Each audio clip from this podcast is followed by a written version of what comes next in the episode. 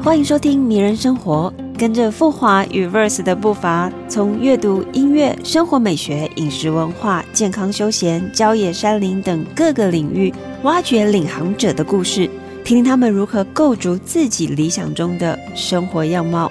每一集的最后都有一个通关密语，可以到富华之秋接待会馆换取两百元成品抵用券，千万别错过！现在就让我们一起邂逅迷人生活吧！各位听众朋友，大家好，欢迎收听啊 Verse 跟富华集团合作的《迷人生活》。我们今天邀请到非常知名的 Ambers 的创办人兼主厨 Wes 来跟我们聊聊啊厨师世界的迷人生活。欢迎 Wes。Hello，大家好。Hello，珊珊。我先跟大家简介一下 Wes。呃，Wes 是 Ambers 的创办人兼主厨。那么他从餐饮相关科系毕业之后，曾开过哦像是串炸摊、日式食堂。那在二零一五年的时候，创办了好福食研所，开始走入台湾森林原野，挖掘在地食材，并且在餐厅里面呢，用各种鱼菜共生的方式。种植食材，那么它呃诠释台湾土地的样貌，深获全台湾各个不同的读者的好评。今年入选米其林的绿星名单，那去年其实已经有获得米其林的餐厅推荐了吗？是对，那要不要跟我们分享一下？就是你在今年九月最新公布的，就已经入选了绿星名单。这个绿星到底呃意义是什么？米其林的绿星，它的官方解释应该还是在描述这个餐厅。他对于 sustainable 就是永续这件事情的精神是比较坚持的。那当然，他也也也提到了那个 gastronomy，就是美味的部分。那呃，我我觉得在绿星之前，餐厅其实大概就已经以一个永续的方向为定标去做发展跟规划了。那这个纯粹是我们自己的喜好啦，并没有去去投射说哦，我们希望去获取这个滤芯啊等等的。那呃，珊珊去过 Amber 是不是？当然呢，这刚好那次是跟铁哥他们呃铁哥一起。对，那其实进到 Amber 你就会看到一个曲目的装置嘛。那呃，这个曲目的装置比较特别，其实是它的选材。这个选材是用的是国产材，那呃材料是柳杉。嗯，其实。国产材这件事情的描述，我自己觉得它本身就跟永续是有绝对连接的。嗯，怎么说？因为呃，大概在民国一百零七年的时候，这么精准。对对对，就是这个林务局提出了这个国产材元年这一个这个想法。嗯，那也就是说，他们开始在很广大的这个国有土地，然后或者是呃已经闲置长期。没有使用或者是没有其他开发的这个土地去做造林，嗯，那造林最主要的树种就是柳杉，哇，对，那呃柳杉它有一点像这个作物哦，就是你种下去之后，它的收成的年限是三十年，哦，其其实以木头来讲是非常短的。我我们听起来三十年几乎是半辈子。一般，但一般我们都说什么哦，百年树木嘛，对，所以树感觉是百年计算的。对，所以柳杉它其实非常经济，就是它的长成非常快，而且很笔直，所以在制材用途上面都非常广。那 Amos 做的一件事情是跟这个设计师郭恩凯合作，那呃由他的创作来让。呃，一个其实其实它的制裁大部分是便宜木头，就是站板啊，或者是这种海运包装啊，就是我们一般大家日常常见的木头。对，然后呃，很少有所谓艺术性或者是设计感的应用。那呃，我想郭设计师他做的非常好，就是让它是一个很有艺术感，然后很有设计的介入，并且展现了生命力。那我我觉得那个当像来到 Embassy 的客人，如果他去询问、好奇，我我们其实就可以描述关于这个土地的这个三十年这一件事情。哇，等于是进场的一个仪式，就是你可以先听哦，这个创办的故事跟想法。对，所以，我我想他跟但但在那之前，我们并没有呃假设说这个是一个绿星的的喜好，我们其实不太知道，到现在还不知道他的喜好到底是哪一个点。哇，这很棒！因为我知道很多餐厅其实是为了米其林而去哦，可能去坚守某一些准则，然后每年就是要达到那个奖。对，但你你们完全就是无心插柳。对，就像刚刚这个珊珊有提到的，就是我我们过去甚至是在夜市里面摆这个小摊贩的，那串炸摊在哪里啊？在士林夜市，哇，你是说呃，大概几年的时候？搞不好我们很多听众是有吃过的对，距离现在哇，应该有可能快十年，哦，蛮蛮蛮早蛮刚好是早期的。士林夜市最最繁华的对对对，就现在那个表演中心那个 verse 刚好盖十年那个，对我们看着他完成的，对对。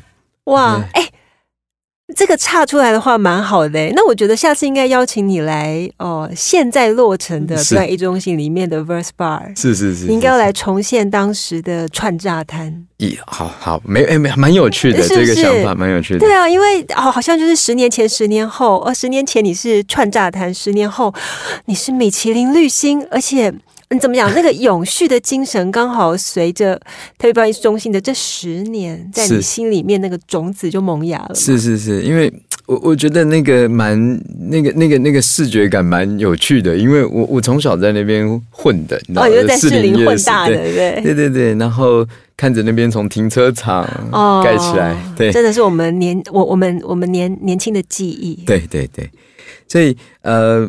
也也也没有去想象这件事情，永续其实大概是一个一个心愿啦，我、我觉得那是一个心愿，所以一直到 Ambers，我们觉得是一个比较好的呃实践方式，嗯，所以我们开始去做比较嗯。积极的，不管在在空间或者在食物上，我们都呃用这样的目标去做，因为因为它它长成了自己的一个心愿或信念。嗯，那我我们希望它是跟这个环境跟土地是更有连接、更有意识的。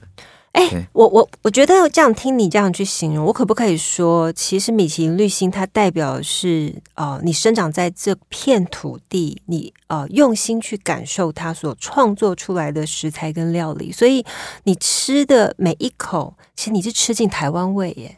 呃，我我我们是这样相信，也这样期望然后就是说，哦、好呃感动哦。等于是重新诠释台湾味这件事情，不是那种大家传统以为的，呃，可能是呃，可能是什么面啊，或什么什么，不是，你把它全部重新重组，重新定义它。没错，没错，就是呃，定义我们不敢说，它它大概是一个进行式，就是说我们需要经历时间之后才有呃构成定义的条件。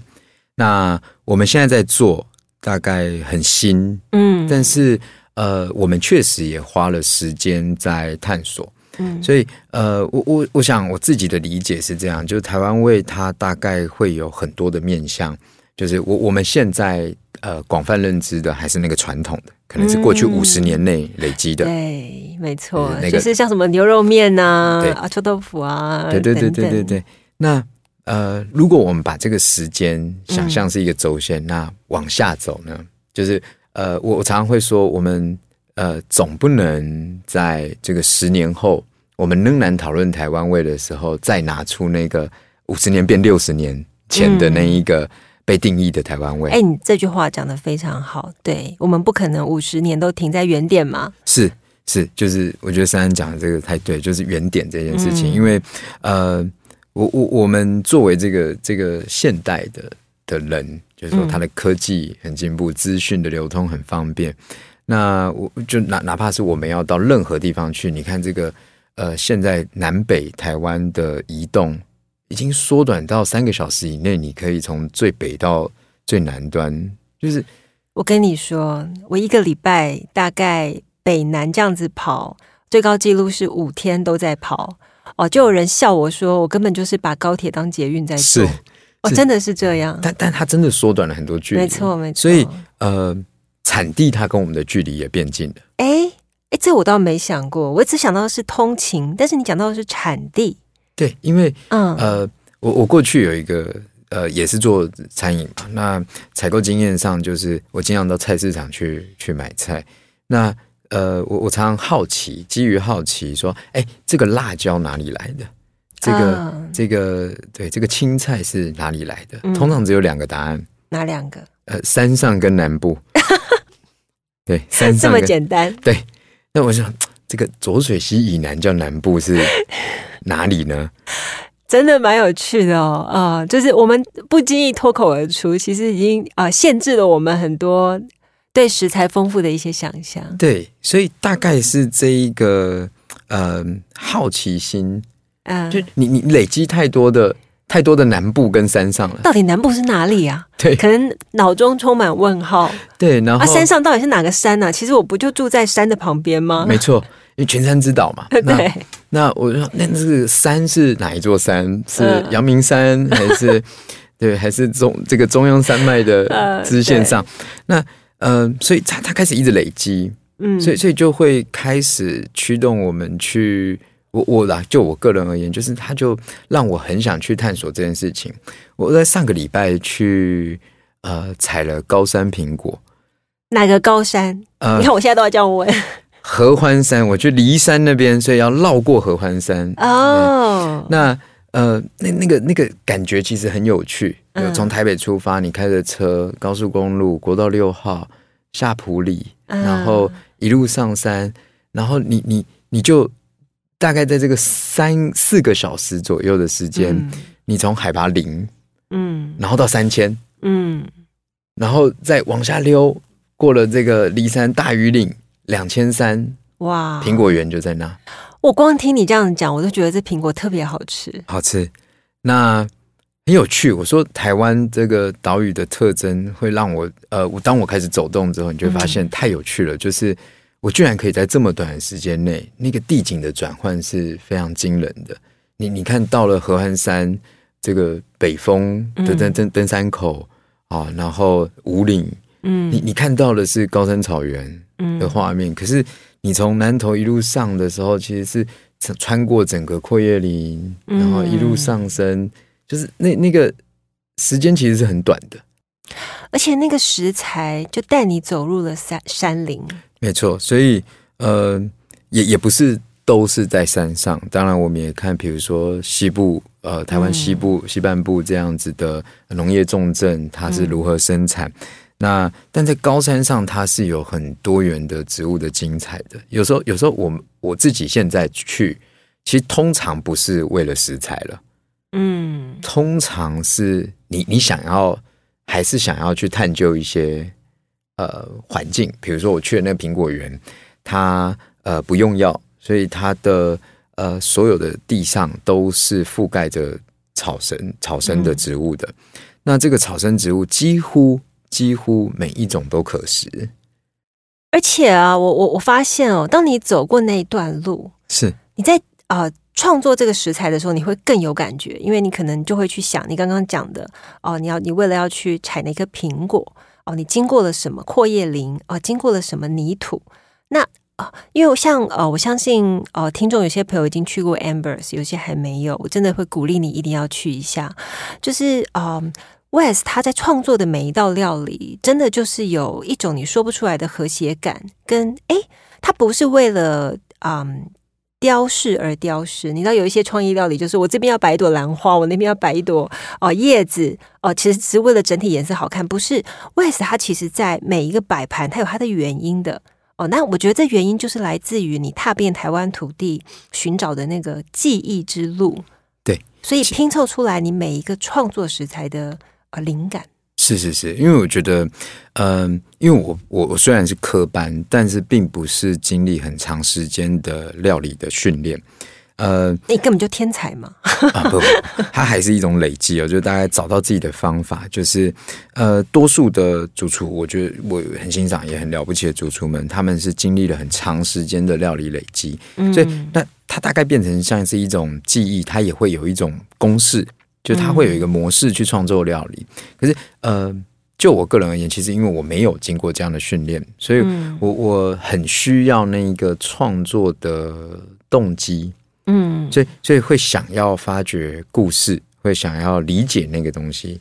那像到近期，我自己觉得对于料理这一个解释，料理这两个字的解释，我我一直觉得是照料跟理解哦，照料跟理解，对对不错不错，很好。嗯料理。那呃，我我想理解尤其重要。那照料其实是行为，就是我们提供食物或者是获取食材，它都是跟环境、跟生产者的一种照料行为。嗯那理解我觉得就很重要，可能是自己，可能是土地，可能是别人，可能是他的口味，可能是他在味觉上的记忆。那呃，他就都这些东西就会构成所谓创作的元素。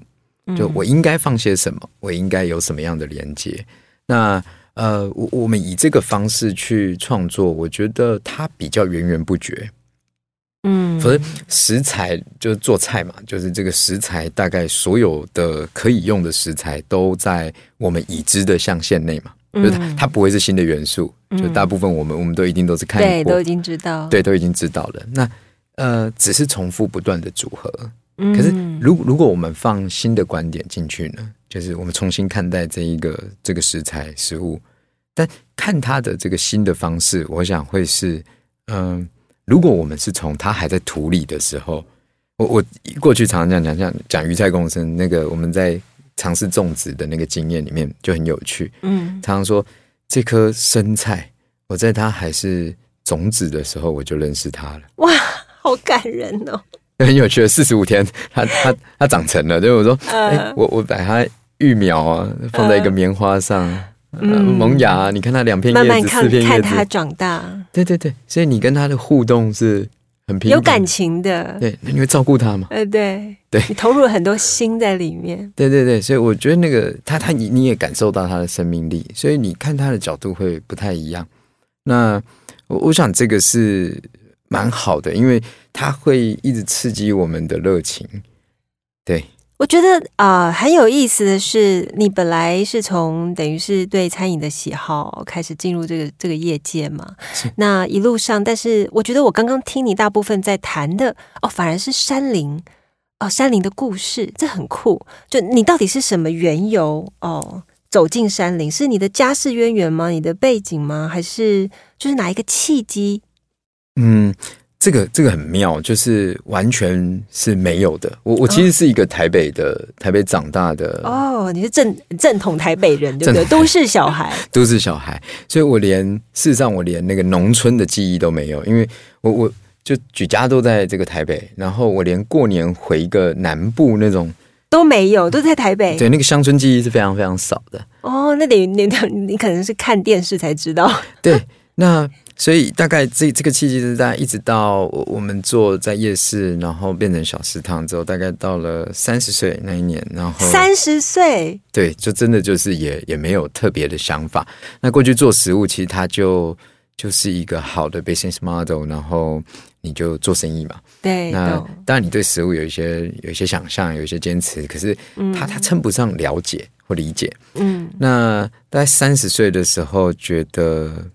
好像累积太多问号了，嗯，真真不知道，真就是那个那个不知道太多了，嗯，那刚好接触鱼菜共生，所以跟农业开始有些频繁的接触。那其实最开始并不是从料理去发展的，最开始其实是沉醉于农业，嗯，就哇这个东西太酷了，土根土根里面有这么多种农法，鱼菜共生里面我们又去看。它是这个自然循环水，又或者是呃这个养殖水，就是就是呃养鱼的这个水，又或者是这个养意，也就是这个呃水根的栽培。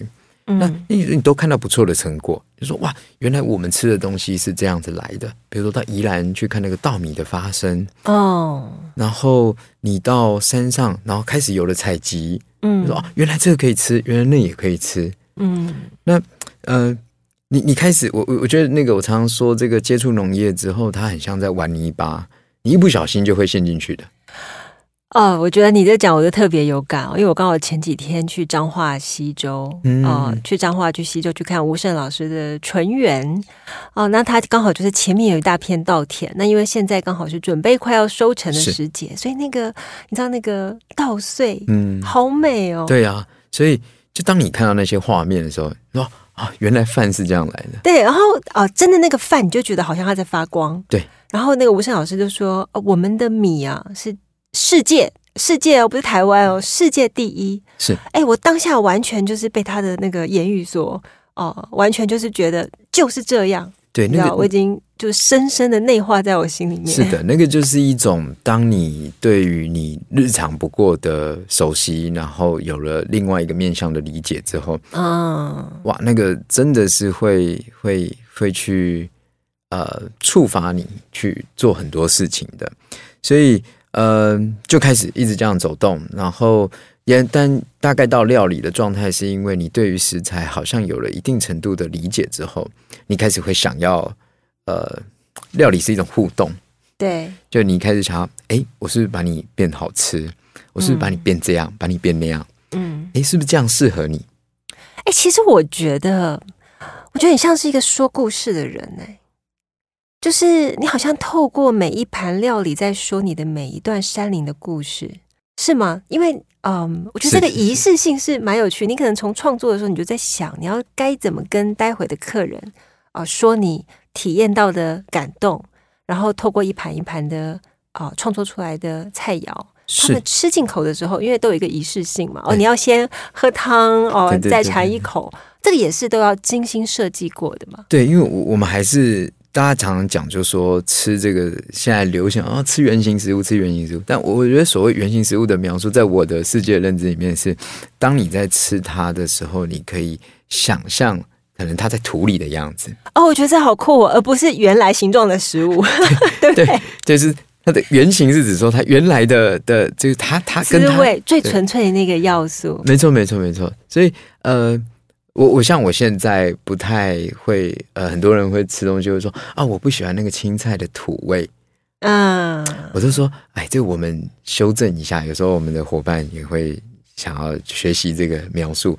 我说，我现在已经没有土味，因为土味我们就是。过去就认为它是一个不好的描述。嗯，我说可是如果土壤是好的，那它应该是芬，我们就讲土壤芬芳嘛，哈，所以其实你应该是可以感受到它的香气是很 earthy 那个那个味道。所以我现在都换个说法，我说不要讲土味了，我们讲土韵，嗯，这个土壤的韵味，就哎，好会哦，土壤的韵味，各有喜好，这韵味这件事情，我觉得韵味好，韵味好，对，所以。呃，我我们想要至少它不是一个坏的描述，各有喜好，但至少它不是一个坏的描述。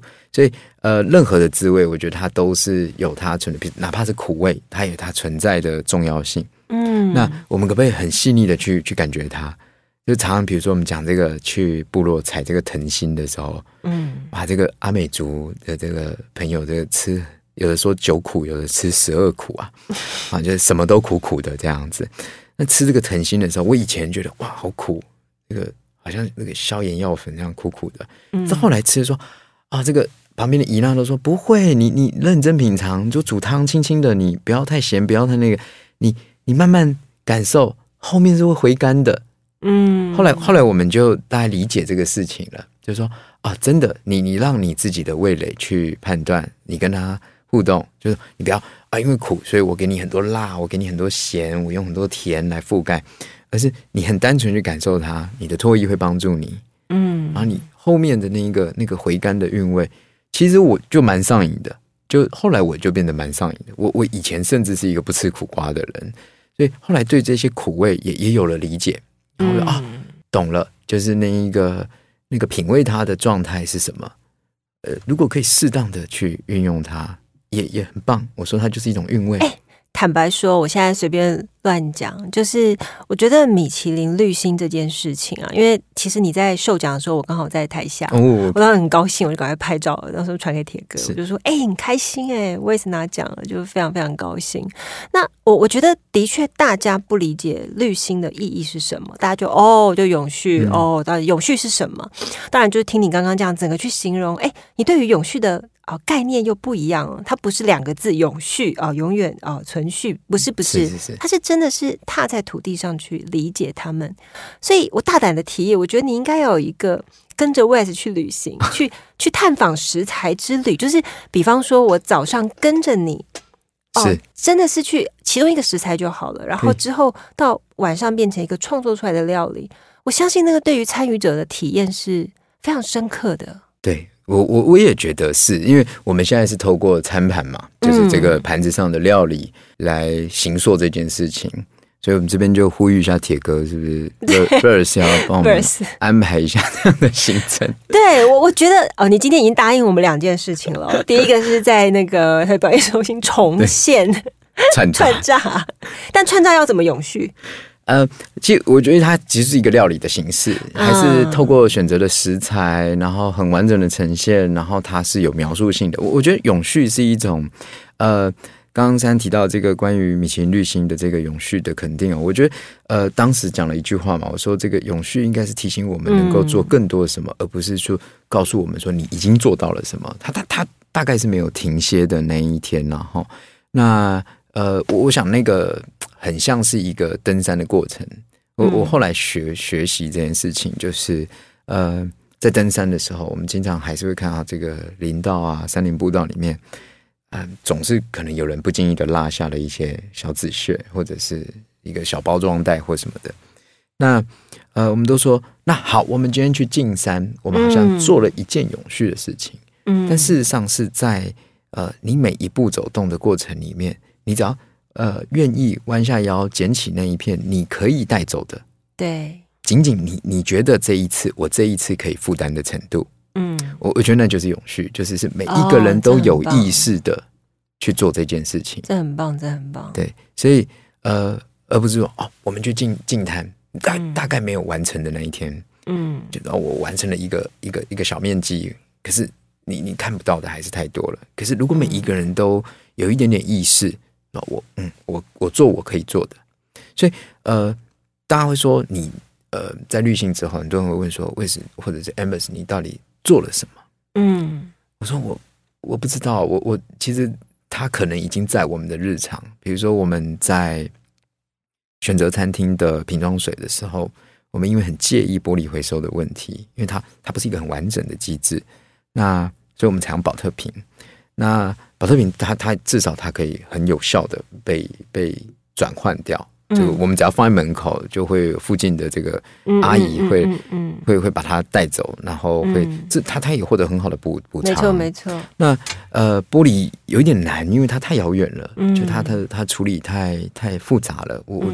昨天才跟这个平安呃春池通了电话，我正想讲，对对对，我昨天才跟他通了电话，因为我们近期在想象这件事情，是我们有没有机会？因为我就算避掉了矿泉水，还是有酒瓶啊。嗯，但呃，我们最近有一个厂商，他非常呃，我觉得非常了不起，他很有这个善念的，去主动开始进行这个玻璃回收、玻璃瓶的回收，哇，很不容易，很不容易。所以我们立刻就呃告诉他说。我们希望也也能够参与，并且尽一份力。呃，不管是怎么样的触及、影响、号召或响应，anyway，就是我们做我们能做的。嗯，然后，所以昨天赶快打电话给平安说：“哎，我们有一个这样的想法。”哇，泰迪很兴奋。对，就我们需要专业，他是专业，对，他很专业，而且还有那个电脑那个对对对筛色法厉害。所以，因为 Verse 有帮 TA 出呃春池出一本专书，是是是，我知道知道，对，就很棒。所以我说，哎，这个我我们在聊的是说，哎，我我们如果大家都有了这样的意识，嗯，我们我们也许有机会把它做得更好，也许有机会让这个呃大环境它它变得更更好一些些，然后更多的人看它，它可能是一个很酷的事情。我们昨天听安就在讲说，哎，你是不是应该要做一张菜单？跟这个有关，你是不是要用一些器具？我们用回收玻璃来做，我说太酷了！T A 真的很棒，对，就是这个这个，他设计又很厉害，对啊，所以这个有 verse 啊，对，太棒了！所以呃，我们希望能做的是更多的，就是不断不断的推进的。对，好，那在节目最后，我想说，请 Wes 帮我们推荐一本最近在读的书。其实蛮好奇你会读什么样的书？嗯。我我看了一下这个题目，我突然第一个就有一点打结，因为我不太其实不太读料理相关的书。哈，真的吗？对，可是一般不是都会去买什么各种不同来研究？对我我，但我呃，你应该自己出一本料理的书。就不习惯，就是可能就就也怕被这个制约啦。我我我我想，我最近有一本蛮喜欢，就很多书是很喜欢的。它其实都大部分都跟环境有关，但是刚好刚刚在讲这个事情，就可能跟大家分享。然后它里面有一段话，也可以跟大家分享。呃，最近有读一本叫《三千分之一的森林》啊，我知道那本，就讲苔藓围观。但它里面有一句话，就它很诗意嘛，那本书。但有一句话，我觉得他说的真好，他说。呃，如果我们可以知道每一个石头的名字，石头，他讲石头，然后我们便知道自己在世界上的位置。